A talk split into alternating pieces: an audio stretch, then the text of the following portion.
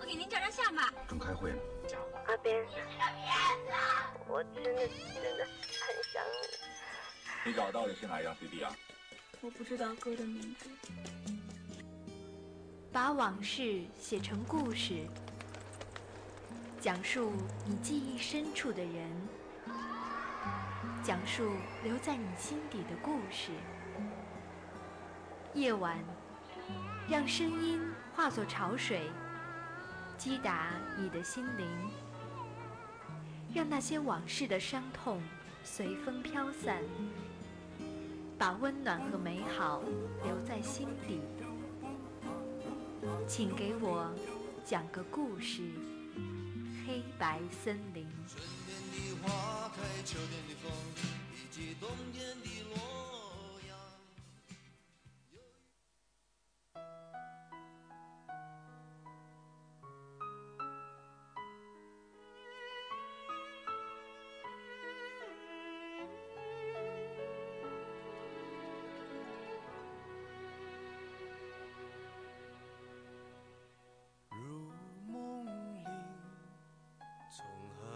说起，梦一般剧情，凭谁在推？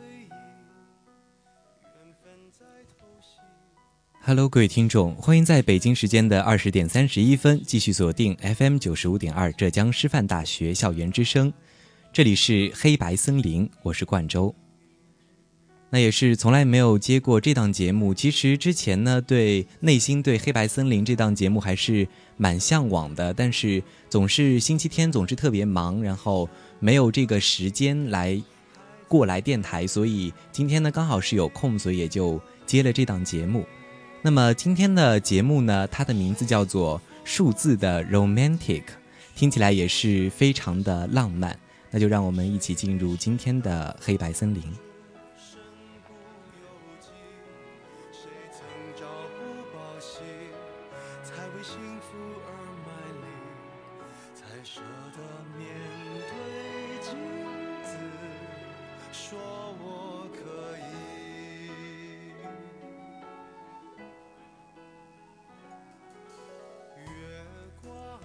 有人说，数字就像日子，本是没有生命和味道的，深深的被我们过出了滋味，还时常选出一些忘不了的，要适时的纪念和展望。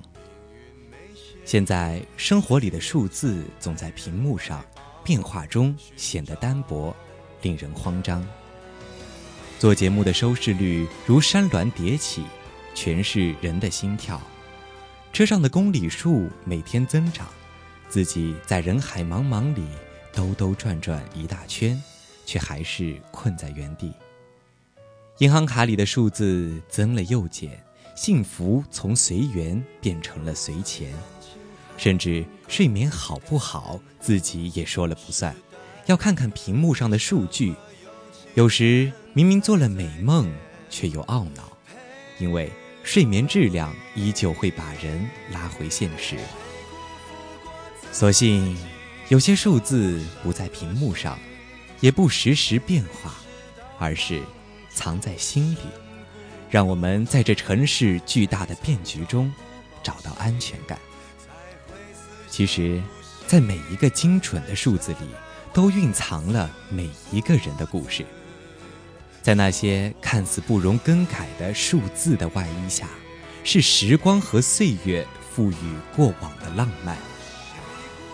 今天的黑白森林要跟大家分享的就是这样一个主题：藏在数字里的那些浪漫。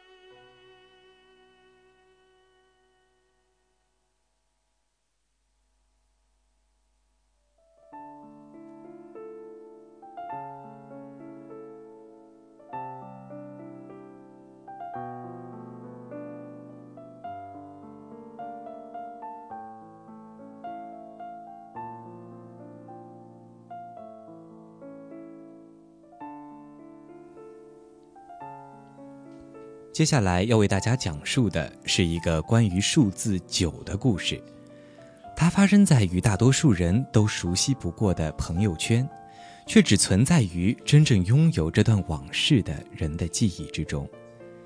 希望正在收听节目的你，能从这枚数字九中，找到属于你自己的感动。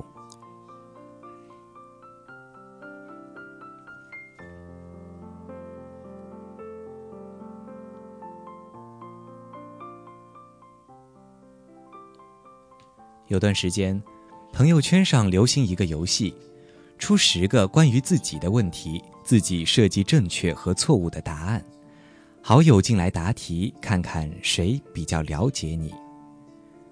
某夜百无聊赖，便想出几题试试看，也不是什么艰深的题目，无非是我曾经养过一条狗，叫什么名字？我是左撇子还是右撇子？我哪年来到北京？我喜欢的球队叫什么？诸如此类的琐碎问题。平时混在一起的几个好友纷纷来做，有一个做对了八题，和我妈并列第一。他说：“你看，哥们儿和你妈一样了解你。”然而还有许多意料之外的事。比如，大学室友竟然选了我是左撇子；二零一零年在北京一起工作的同事，在我哪年来到北京这题里选了二零一一年。无非是一些笑料。尽管室友与我面对面吃了那么多年泡面，居然还以为我是左撇子。我以为这些题不代表什么，点点赞，评论几句。便会过去，直到我看到那个做对了九题的人。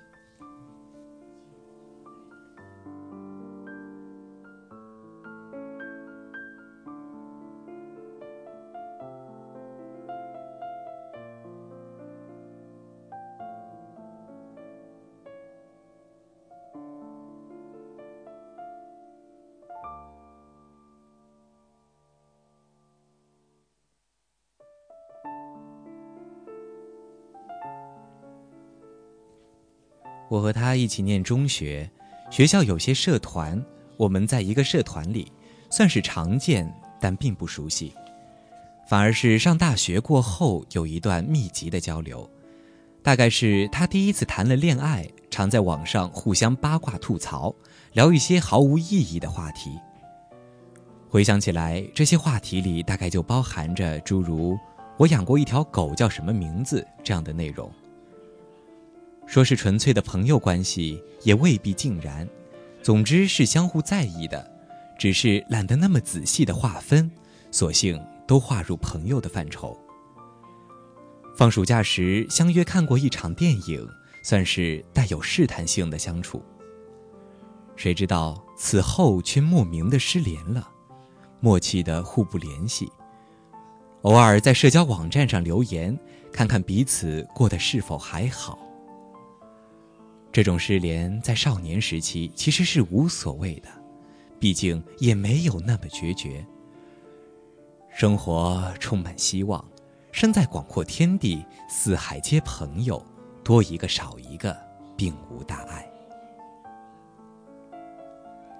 后来我到北京工作，他也在北京，几次相约吃饭，却都因为早忘记了的原因错过。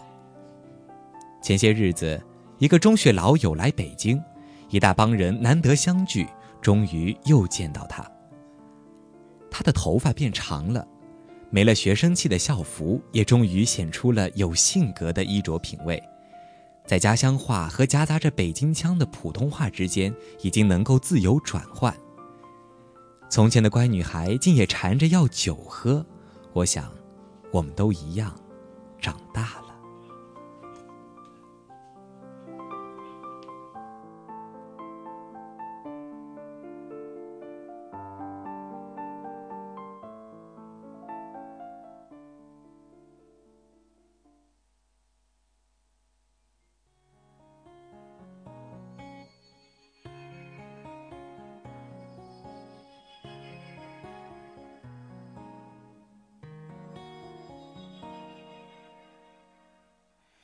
说你好孤独，日子过得很辛苦，早就忘了如何寻找幸福，太多的包袱显得更加无助。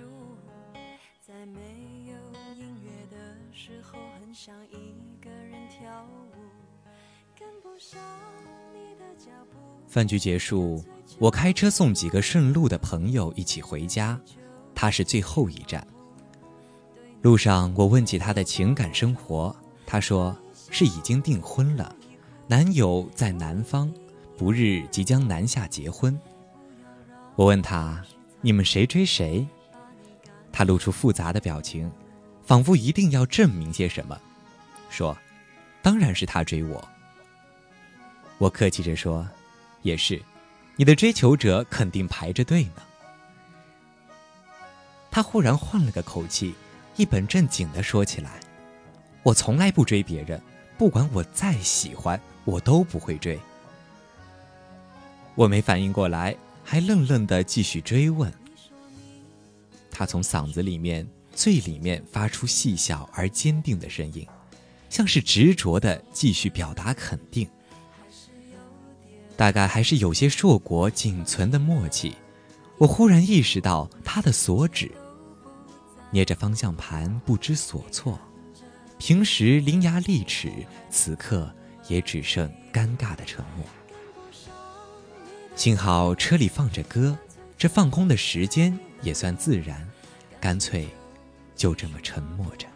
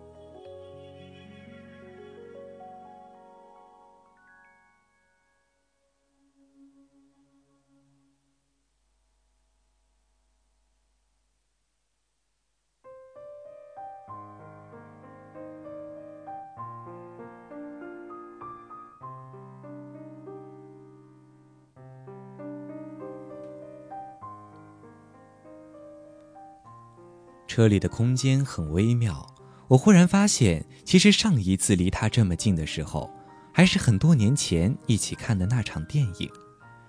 于是我问他：“我们多久没见了？四五年？”他说：“不对，八年半。”我正打算再找些话题，他又说：“总算还是见着你一次，我们约了这么多次都没见到。”还以为在北京都见不到你了。我说是啊，每次都这样那样的原因没见成。他迅速的反驳道：“什么叫这样那样的原因？每次都是你。”随后他隶属我们为数不多的几次约饭，哪年哪次是因为我出差，哪年哪次是因为我有了推脱不掉的安排，哪年哪次是临时吃饭告诉他又无法成行。数到某一次，他告诉我，那次之后没多久，他就订婚了。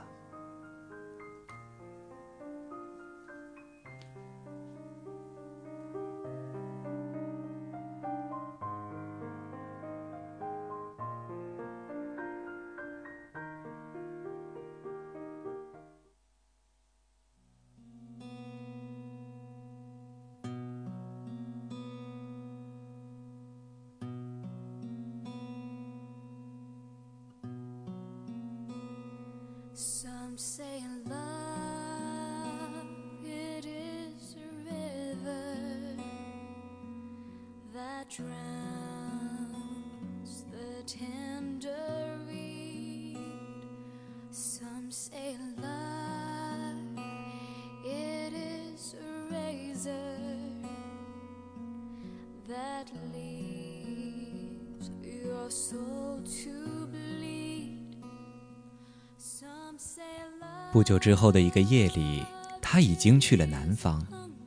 我在朋友圈的测试题里看到了有人做对了关于我的九道题。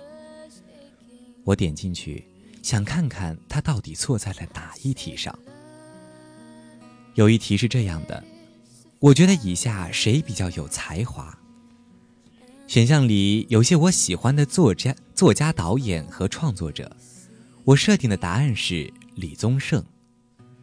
但为了和大家闹着玩儿，我在选项里加了我自己的名字。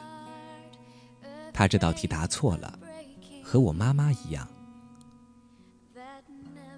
我明白，成年人的世界里不会有更多的交集，而我和他之间大概也就止步于九了。谁也没往前走那一步，至于原因，早就埋在了那放肆而不知珍惜的青春里，也没有探究的必要。九这个数字，差一点就圆满了。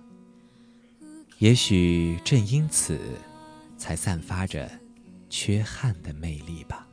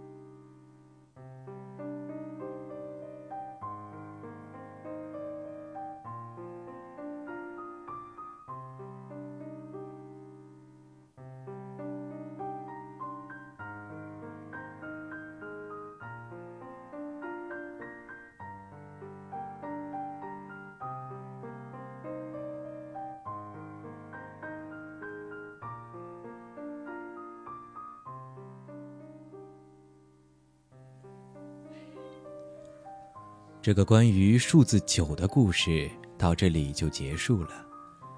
不知道听这个故事的你有没有从某个数字中找到属于你的感同身受？不过，不论故事带给人的是怎么样的体会，我们还是要更尽力的过好属于自己的每一段时光。就像故事中说的，因为总会有很多记性好的人埋伏在我们的生活里，潜藏在某个故事里，提醒我们：你可得好好的过我看着你呢。听你吹牛的人再多，也抵不上一个让你踏实的示弱的人。这才是人生真正的福祉。数字本无味，生活偶得之。接下来要分享给大家的是一个关于十句话的故事。或许十句话在日常生活中用来表达，会让人有些拖沓冗长，但相信，这个故事听到最后，会让你发现，那十句话背后的含义。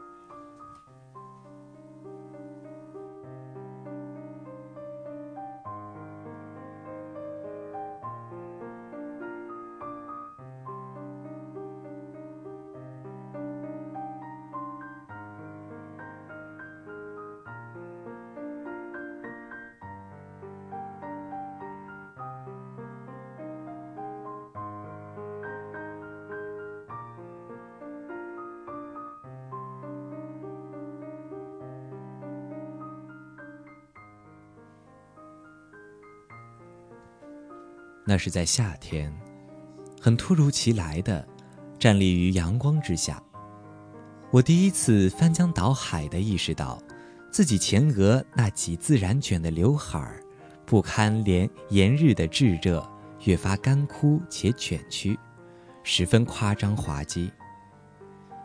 也是在那天，我在昏昏欲睡的生物课上听老师说，自然卷是先天遗传的。并且当着全班同学的面以我为实例讨论。那一天，母亲、我和自然卷这三个名词被牢牢的捆绑在一起，反复提起。这种不可摆脱的反复，让我心生前所未有的羞耻。在此后相当长的一段岁月里。我将自然卷的烦恼与埋怨、无能为力的归咎于母亲。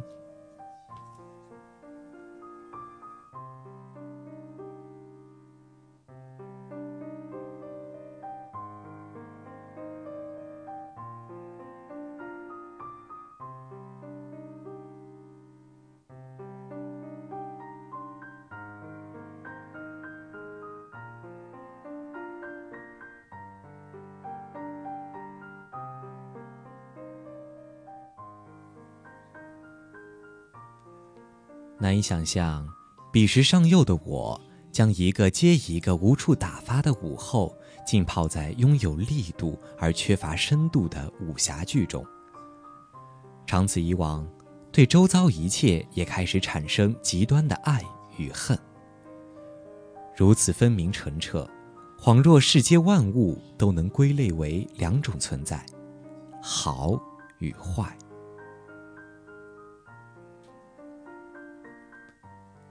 生下我之后，母亲曾经曼妙的身材逐渐走形，肥胖终究不可抑制，一天胜比一天。母亲似乎不曾留意到这些，她只是在整理衣橱时，不舍扔掉那些再也不能穿的衣物。除却肥胖，母亲还迷恋上打牌。一个不再是小孩子的人。你极难让他在迷恋上纯粹而单纯的美好，唯独物质以及与金钱欲望有关的事物。而那时的我，只迷恋只迷恋一个用歌唱代替语言，用沉默代替忧郁的人。一块撒满蔗糖粒子的蛋糕，一本不薄不厚的丢失封面的书。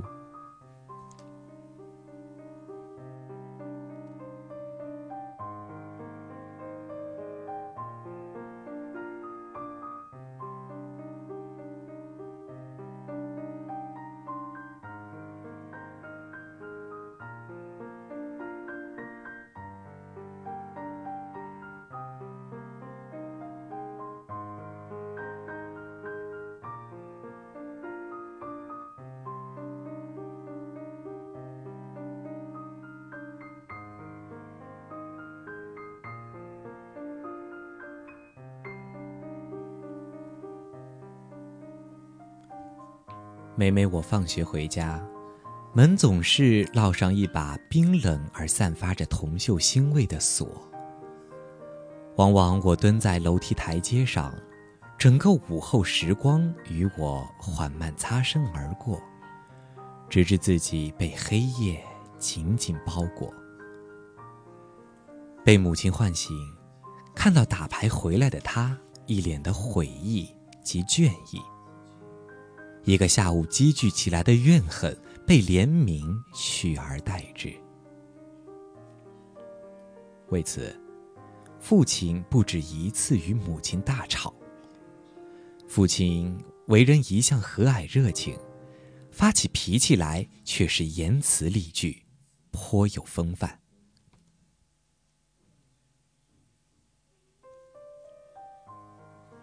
母亲低垂着头，一声不吭地接受着父亲轰炸般的训斥，静默如孩童般的模样，泪水在眼眶里翻滚，又令我顿生心疼。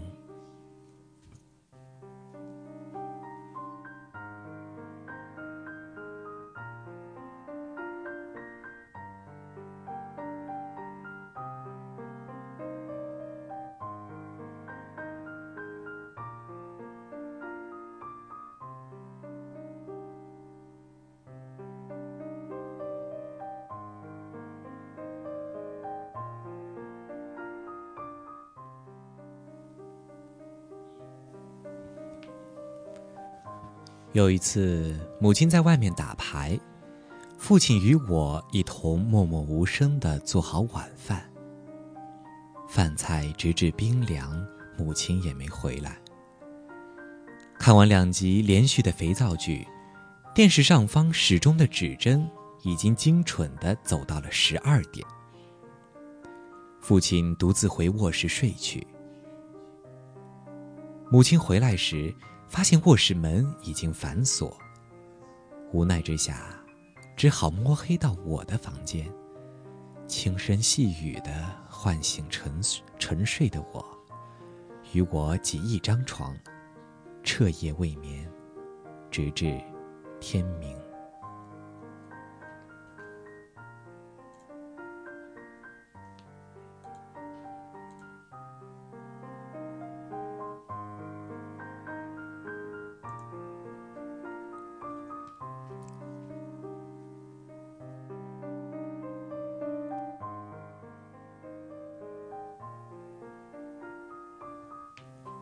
深秋将至，入夜以后愈加寒冷。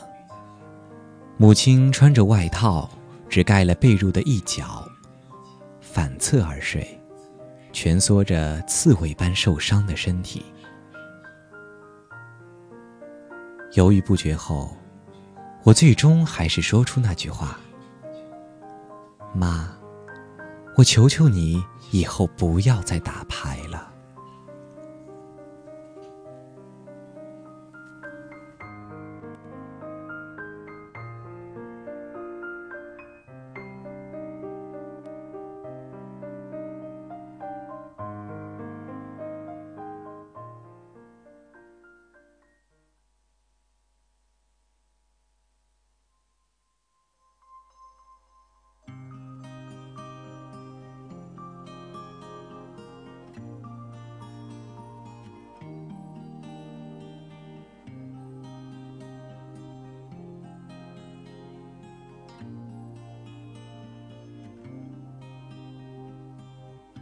这是怎样的夜晚，让人伤感又留恋？你说记住这一刻，哪怕从此隔天边，如此动情的心愿，怎能让它被吹散？秋风掠过的湖水。下涟漪在心间。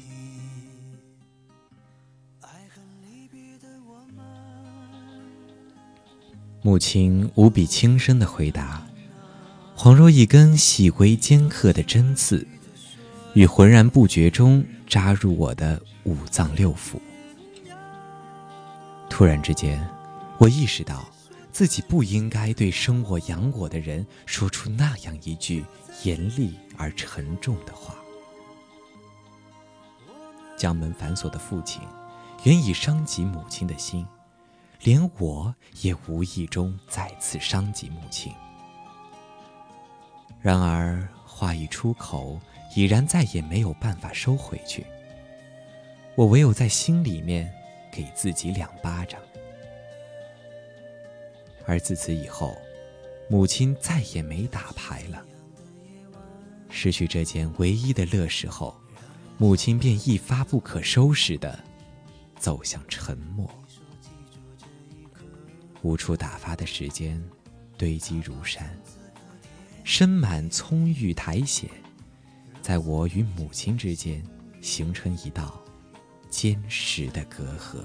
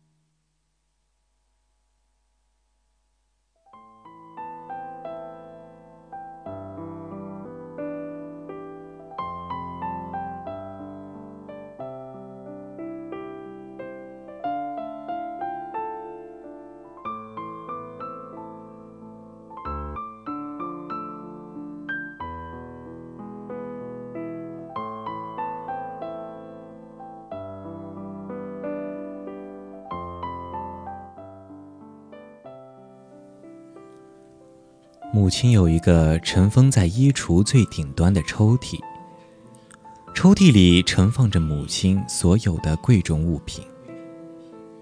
在日渐增长的好奇心的驱使下，我终于趁母亲不在家的某一天，踩在凳子上，勉强打开衣橱里没有拉锁的抽屉。抽屉里很空洞。只有几张累积起来的存折，一对只在出嫁时戴过的银耳环，给姨妈的信，以及一张在几年之前过期作废的身份证。身份证上的母亲，扎两个麻花辫，面如桃花，柳叶细眉，眼神澄澈无瑕，嘴角之余是淡然不去的微笑。母亲不喜照相，自自幼到大，只有身份证上唯一的影像，仍存留至今。那些所有一去不复返的过眼云云烟，都集中在这一寸旧照片上。或许，多年以后，就连自己也记不起自己当初的模样。身份证便顺其自然地成为母亲缅怀的唯一道具，而身份证丢失，在随之而来的一天。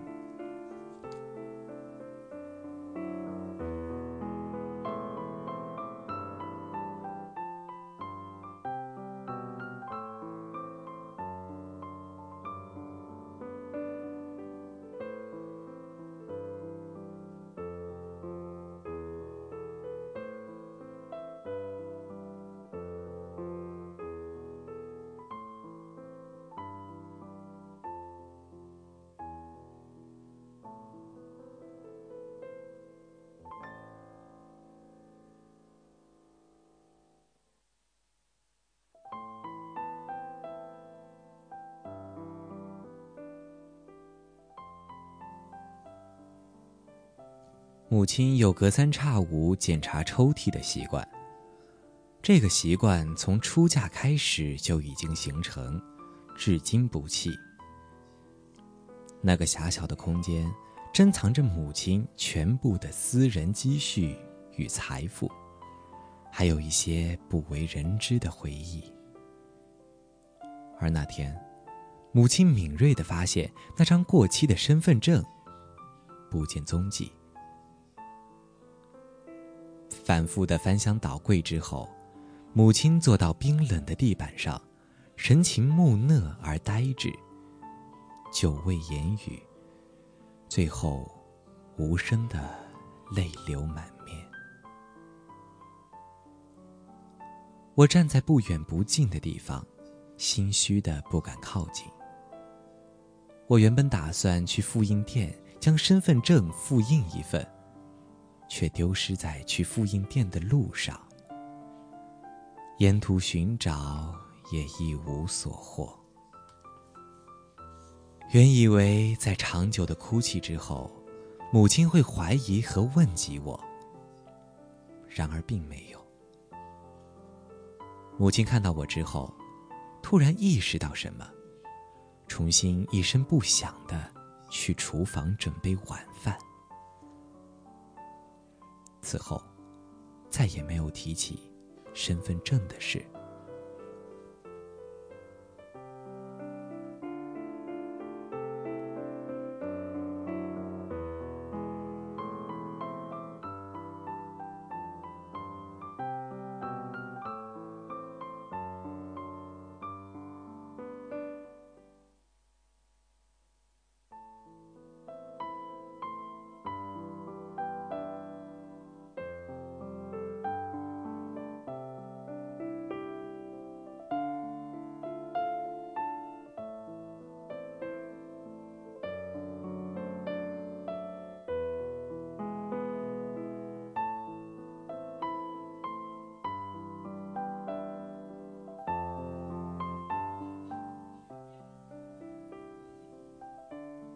那是距离高考不到三个月的时候。打开电视就能随时听到关于临近高考，父母应该为孩子做些什么这样的互动谈话活动。母亲也不再迷恋家庭伦理剧，转向教育频道。他会借鉴电视里专家的建议，为我准备营养早晚餐，煲鸡汤。尽量不去敲我卧室的门，也不去向我询问月底考试的成绩，自然也包括不去询问我身份证丢失的事情。母亲似乎一切都在为我着想，而我，当时懂得的，并非如此多。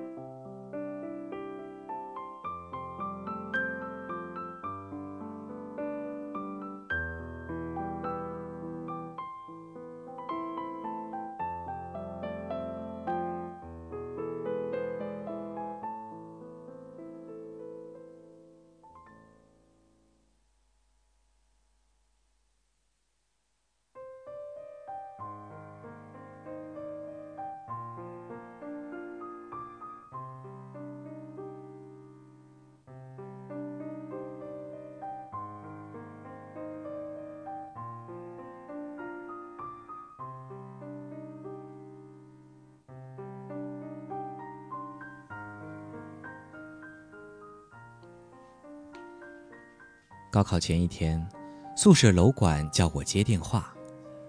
电话那头是母亲温柔的声音，而我果断了拒绝的他要来陪考的建议。母亲便不再说话，声音哽咽，像一个失落的孩子，默默的挂断电话。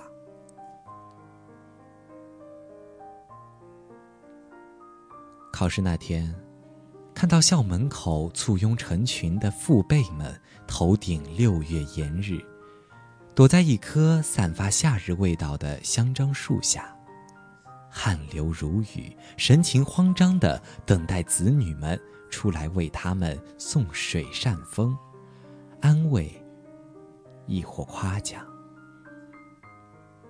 唯独我，身影孤单的。穿过拥挤的人群，突然之间想要母亲来陪考，然而自己已经拒绝在先。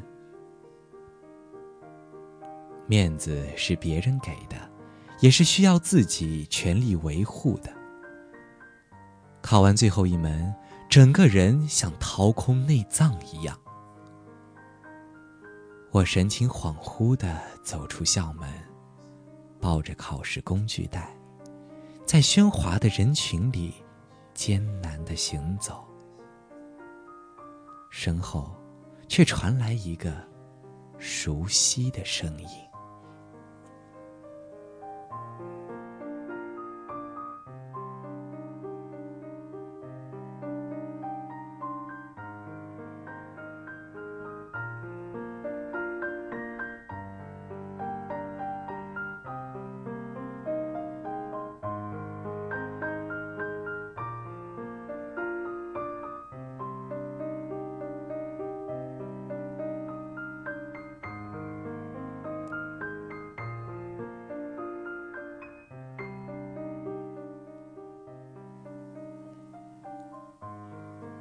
是母亲微微嘶哑的声音。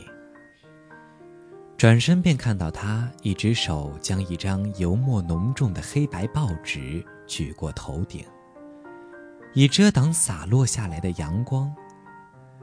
另一只手是递向我的荔枝口味的冷饮和一把太阳伞。他知道，我最喜欢荔枝口味。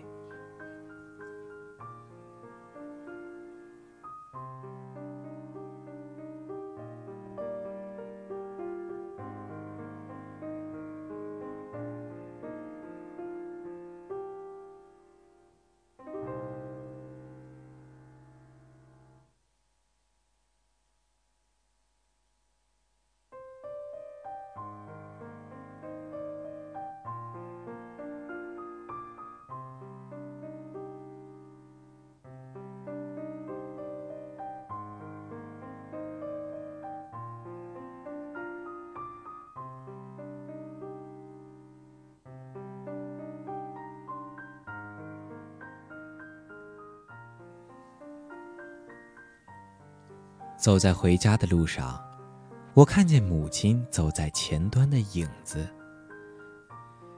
母亲的影子不及我的三分之二长。曾几何时，于浑然不觉之中，我竟比母亲高出许多。这些年，母亲也开始在老去的路上越走越远，而我。已经长大，却仍像个不谙世事的孩子，任性、无理、倔强。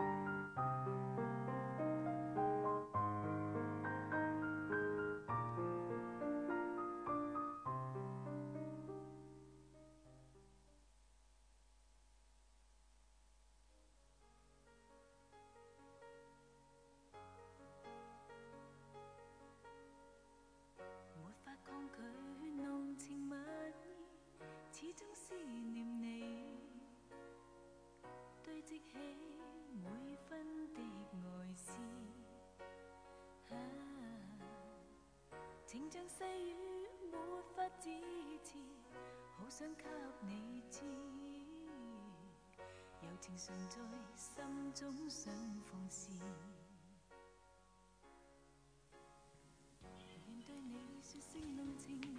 终于有一天，在我无事可做的炎热夏日里，我第一次开始想及更多关于沉默的母亲，关于那些始终悄无声息却不可磨灭的爱。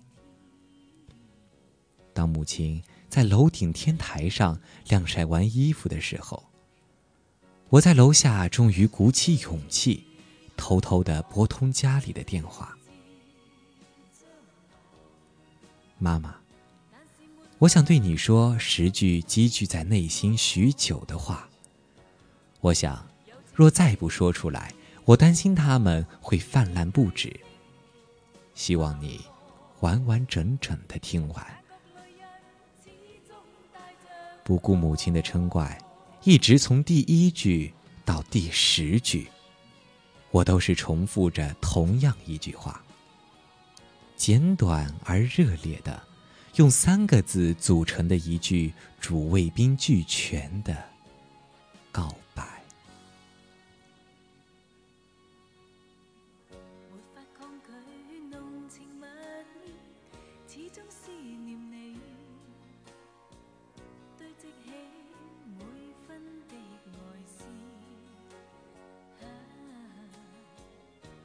四季没有尽头，只管跟你走，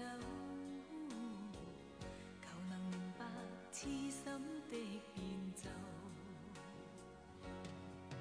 柔情地去愛，對即至將來，但是沒法加深每點愛。柔情地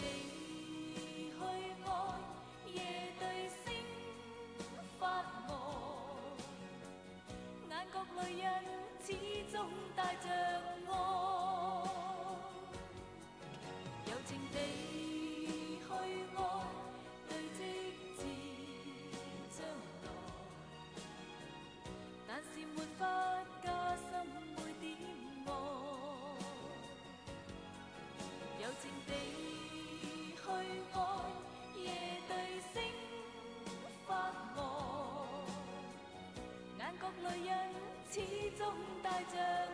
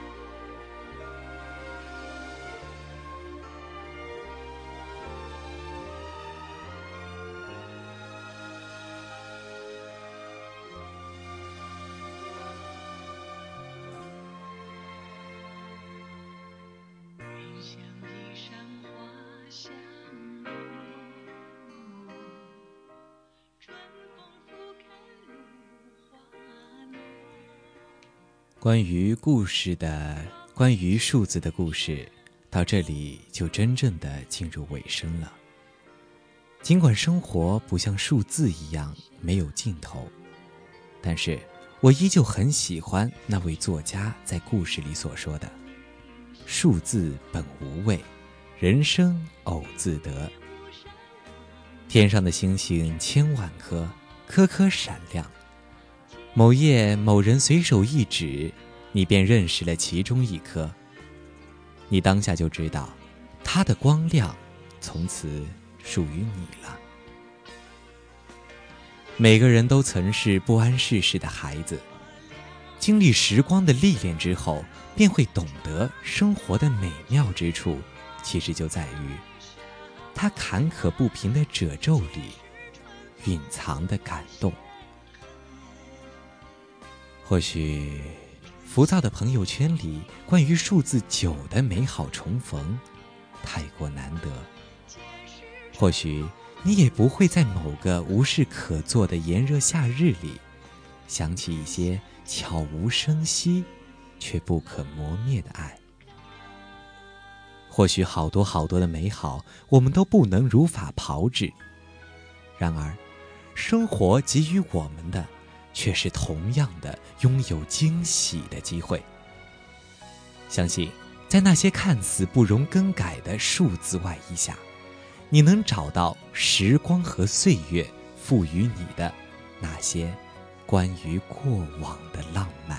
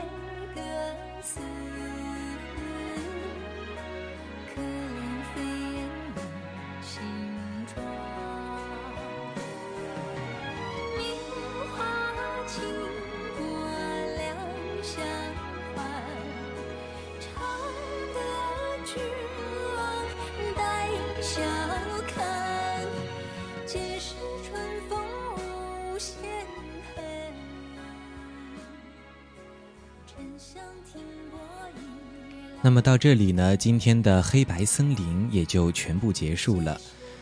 非常感谢各位听众将近一个小时以来的聆听，也非常高兴能够陪伴听友们一起度过这一个小时的时光。希望大家也能够在这期黑白森林里面找到属于自己的浪漫。那么我是冠周，我们下期再见，拜拜。